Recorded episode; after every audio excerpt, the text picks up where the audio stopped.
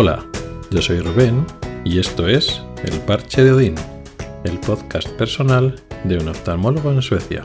Este es el episodio 127 y lo hemos titulado Registrando tu vida.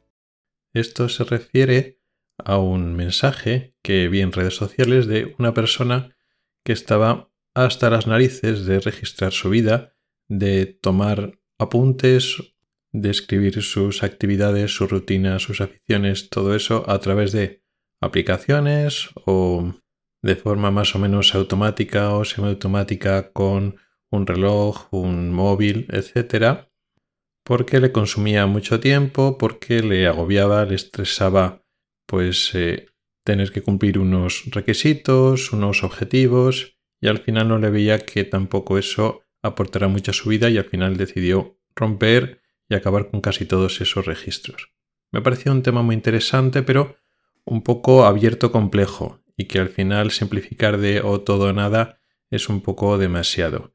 Entonces vamos a analizar un poquito qué es esto de los registros, de cómo te vas anotando a través de pues, sistemas de ayuda. Normalmente habrá eh, aplicaciones o sistemas electrónicos o dispositivos que te ayudan a un poco registrar o tener anotadas algunos datos de lo que haces, de lo que quieres hacer o algunos datos de lo que estás haciendo a nivel de, salud, de cuerpo, etcétera, que es un tema amplio. Y como podemos ver, pues algunos de estas formas de registrar pues tu propia vida o tu día a día puede ser muy interesante, se hacía desde antes y simplemente este tipo de registros evolucionan para facilitarte la vida con nuevos sistemas, nuevos dispositivos electrónicos. Y luego ha habido también nuevas formas, nuevos sistemas de registro, registro de datos y cosas que antes no se hacían y que ahora se pueden hacer y se hacen y se ha puesto de moda registrar y tomar nota y guardar datos de tu día a día. Y algunas de esas cosas pues tienen sus ventajas y vemos que otras cosas igual no tienen muchos sentidos y como hemos dicho otras veces, hay empresas que tienen interés a que tú hagas eso y que igual un poco promocionan que te registres y que, digamos, vayas guardando datos que igual no lo hacen por ti, sino lo hacen por ellos. Así que vamos un poco a analizarlo. Yo he querido dividir esta forma de registrar datos, de registrar tu vida, en cuatro categorías. La primera categoría, la categoría normal o la categoría soft de tu vida personal se refiere a pues ponerte en tu calendario y trabajar con un calendario o con una agenda para tus cosas más o menos profesionales y personales. Pues, pues, por ejemplo, cosas profesionales, pues los que hacemos guardias, te vas apuntando a las guardias o cuando vas a organizar algo en tu tiempo, en un fin de semana, en tu vida personal, pues si quieres ir al cine, si has quedado con, gente, pues te lo vas apuntando y es una forma fácil de organizarse. Eso se lleva haciendo toda la vida. Los calendarios de pared o las agendas de mano, eso existe desde hace tiempo y ahora pues con los calendarios o ese tipo de agendas o incluso lista de tareas que lo tienes en dispositivos, en tu móvil, en tu reloj, está en la nube, se sincroniza, pues es todo mucho más fácil y te va, estos aparatos te, digamos que pueden hacer el rol de asistente personal y te van recordando cosas, etc. En ese sentido, bien. Esto, como todo, es a gustos. Hay personas que se quieren organizar más de esa manera, personas que se quieren organizar, no quieren organizarse de esa manera. Pero, pues, aportan muchas ventajas, eso es evidente. Y ahora cada vez es más fácil utilizar ese tipo de calendarios para organizarte tu día a día. Luego, como otro segundo grupo, me he planteado el de organizar o registrar de forma un poco más intensa y que puede molestar más al día a día, pero a veces hay que hacerlo porque es necesario. Por ejemplo, a nivel de la vida profesional, pues si eres autónomo o si estás trabajando por cuenta ajena, pero tienes que contabilizar las horas que empleas en un proyecto o para un cliente, pues eso lo tienes que llevar al día a día. Muchas veces el conteo no es automático, sino exige un esfuerzo deliberado por tu parte y hacer eh, contar esas horas o el tiempo empleado y hacer balance porque lo tienes que presentar. Bueno, pues ese tipo de cosas puede emplearse más tiempo, pero muchas veces no puedes decidir no hacerlo porque el sistema laboral o tu trabajo funciona así, pues ahí no queda más remedio. Este segundo, junto con el primero, pues son un poco imprescindibles o bastante convenientes. El primero, el, que utilizas tu calendario de forma amigable porque es poco invasivo, te cuesta poco esfuerzo y tienes mucho beneficio. Este segundo grupo más, digamos, profesional, pues es que no puedes decidir no hacerlo. Aunque te cueste y quisieras no hacerlo, pues de momento tienes que hacerlo así. Luego ya en el tercer grupo he metido el eh, voluntario, el que lo registras en tu vida personal, pero ya de forma más intensiva y su uso y su eficiencia ya es más dudoso. Pero se ha puesto de moda últimamente. Por ejemplo, a nivel de la vida personal, vas contabilizando tus aficiones en aplicaciones. Al principio suena muy bien, pero luego después la, idea es hasta qué punto realmente te merece la pena. Por ejemplo, te gusta mucho leer y tienes una aplicación que digamos que te va poniendo al día de los libros que estás leyendo en este momento, los que quieres leer después, una lista de deseos, puedes hacer una reseña de los libros que has leído, etc. Puede que te vaya bien, que realmente sea una aplicación o un tipo de registro que a ti te venga muy bien, porque, pues, por ejemplo, tiene una parte social. Y entonces, pues esa aplicación de leer libros, pues se conecta y puedes leer los comentarios, las valoraciones de otras personas y Tú puedes compartir tus comentarios y es, bueno, pues tipo red social, pero alrededor de una afición, como que es leer libros. Igual te interesa. Pero mucha gente pues lo coge porque está muy bien esa, digamos, ese brote o ese rasgo pseudoneurótico que tenemos muchas personas, decir que bien, pues así lo registro y tal. Pero estás empleando un tiempo a mantener al día unos registros, pero lo importante cuando estás leyendo o tienes otra afición no es eso, no estar registrando, ahí va, se me ha olvidado registrarlo, cuántos días me ha costado leer ese libro, vamos a apuntar bien cuándo he empezado, cuándo he acabado para hacer mis medias, etc.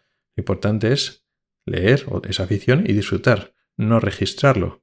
Y estoy hablando ahora de leer libros, lo mismo con películas, lo mismo con series, lo mismo con música, etc.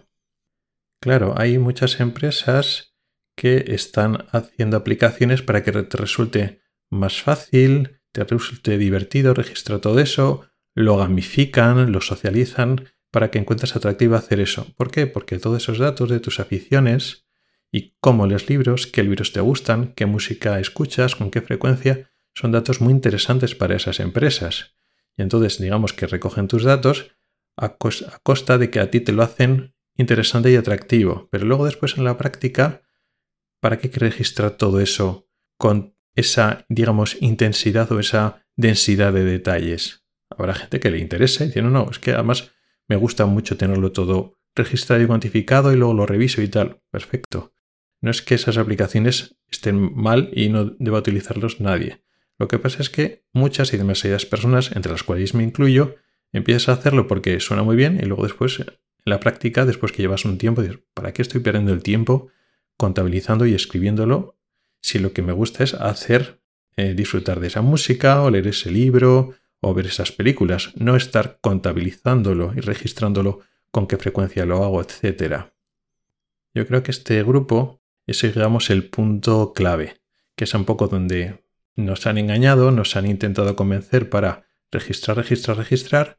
Lo que hacemos es dar datos de nosotros a empresas que les interesa y estamos perdiendo un tiempo, invirtiendo un tiempo no en hacer lo que nos gusta, sino en registrar en lo que queremos hacer o lo que hemos hecho. Y por último, el cuarto grupo, que es un poco el más complejo de todos, es el que se refiere a medida de salud y actividad física. Este tema es más complejo todavía porque tiene cosas buenas y cosas malas y es un tema mucho más abierto. Sobre todo se lleva a cabo de forma más automática, muchas veces no tienes que estar encima de eso registrando tú los datos, como cuando tienes que estar diciendo tus aficiones y las películas que ves y tal. Muchas veces es el reloj o a veces el móvil el que le registra cuánto te mueves, qué actividad física estás haciendo, te cuenta la frecuencia cardíaca y todo eso. En ese sentido es más cómodo y luego después es interesante para ti, no es interesante para ti, que más que tú estés registrando que esos sistemas, estos aparatos electrónicos, están registrando tus actividades, bueno, tiene una parte positiva, incluso más positiva de lo que pensamos nosotros, que en muchas circunstancias puede proteger tu salud. Por ejemplo, pues puede registrar si estás expuesto a sonidos muy altos y te alerta para proteger pues, tus oídos. Puede medir arritmias, problemas de tu frecuencia cardíaca si de vez en cuando te monitoriza pues, tu frecuencia cardíaca. Ahora también los relojes pueden detectar si tienes caídas o tienes accidentes. Todo ese tipo de cosas pues puede ser interesante porque tiene un beneficio para tu salud. Otros registros más que más tienen que ver con tu actividad física también tienen la idea de que es un objetivo para mejorar tu salud, te animan a, digamos, mantenerte en forma, digamos, evitar el sedentarismo y te van, te ponen unos objetivos de que no estés mucho tiempo de, pie, que hagas una serie de calorías al día o que te vayas moviendo, que eso es ambiguo. Te venden que es por tu propia salud, para mucha gente, pues un estímulo sano que evita pues que te quedes un poco así sedentario y te obligan o te hacen que te muevas, pero otras personas que esos objetivos, que no dejan de ser bastante genéricos, no es una persona, un preparador físico, o un dietista, o un médico, o una enfermera que te hace un plan personalizado para evitar el sedentarismo y mejorar tu vida. Son objetivos más que nada genéricos, por mucho que se quieran personalizar a tu nivel de actividad física, a tu peso, a tu estatura, realmente son cosas genéricas, te imponen o te ofrecen una serie de objetivos. Y hay algunas personas que se empiezan a agobiar con esos objetivos, completar los objetivos diarios, y al final generas frustración y lo abandonas. Y a veces, pues bueno, esa forma de gamificar o de ponerte objetivos, pues puede ser contraproducente. Entonces, con este tipo de medidas de, de salud y de actividad física, tiene beneficios que vamos descubriendo. Puede ser que conforme estos sistemas, estos sensores vayan, porque hay mucha investigación aquí, pues vaya teniendo más beneficios de los que conocemos ahora, pero por otra parte, ese planteamiento de objetivos puede ser para algunas personas positivo y para otras personas negativo. Entonces hay que un poco valorar. También ocurre una cosa interesante, el hecho de que cumplas esos objetivos o esos círculos o esa cantidad de calorías o de horas de pie o de ejercicio, etcétera, parece que con eso estás muy sano y luego después tu dieta es muy mala o ese ejercicio o ese movimiento es inapropiado y puede causar sobrecargas o, o roturas musculares, con lo cual realmente eso no es un sustituto de ya no solo un médico o un preparador físico o un profesional que te puede ayudar con eso, sino ni siquiera ya no es el sustituto del sentido común de una propia persona cuando intenta pues bueno, leer e informarse, si quiere mejorar su vida y llevarla un poco más sana, pues bueno, intentas leer, pues intentas informarte bien con personas que saben para intentar mejorar o cambiar tu vida. Si eso lo sustituye por los objetivos genéricos que te da pues un móvil o un reloj, realmente no estás te intentas convencer que con cumplir esos objetivos diarios ya estás haciendo una vida sana y ya no tienes que preocuparte por nada más cuando realmente no es sobresimplificar mucho el concepto de llevar una vida sana o no. Pero eso no quiere decir que, pues si tienes cabeza y sentido común y sabes que eso es una ayuda, pero es una, ayuda pequeña, pero eso no sustituye que eh, lo que es llevar una vida más sana es una cosa mucho más amplia, bueno, pues este tipo de medidas, de dispositivos que te van midiendo, es una ayuda pues muy interesante que antes no se disponía. Y poco más. Era una pequeña reflexión sobre esa tendencia que existe ahora de registrar tu vida. Ahora es mucho más fácil registrar de forma automática o no tan automática, pero de fácil accesibilidad con el móvil, que siempre lo tenemos a mano. Registrar pues, muchos aspectos de tu vida que tiene sus cosas positivas y negativos. A veces simplificar en un párrafo corto o en una pequeña conclusión de dos tres minutos pues es simplificar demasiado, decir que todo es muy malo, todo es muy bueno, es un poco exagerado. Y bueno, he intentado, hablando pues durante un cuartito de hora más, ver que algunos aspectos pueden ser muy positivos y otros aspectos pueden ser no tan positivos y que a veces merece la pena no abandonarse a no registrar absolutamente nada porque es malo, por supuesto cada uno haga lo que quiera, pero hay beneficios intrínsecos en lo que nos ofrecerá la tecnología pero tampoco significa registrar absolutamente todo lo que nos ofrecen porque al final nos estamos dedicando a perder tiempo en registrar y rellenar unos datos. Realmente lo que tiene que ser es un apoyo para nosotros. Esa tecnología de registros y dispositivos tiene que estar a nuestro servicio y no nosotros al servicio de esos datos. Y poco más. Gracias por el tiempo que has dedicado a escucharme. Tiene los métodos para contactar conmigo en las notas del programa. Nos oímos la próxima semana. Hasta el próximo episodio.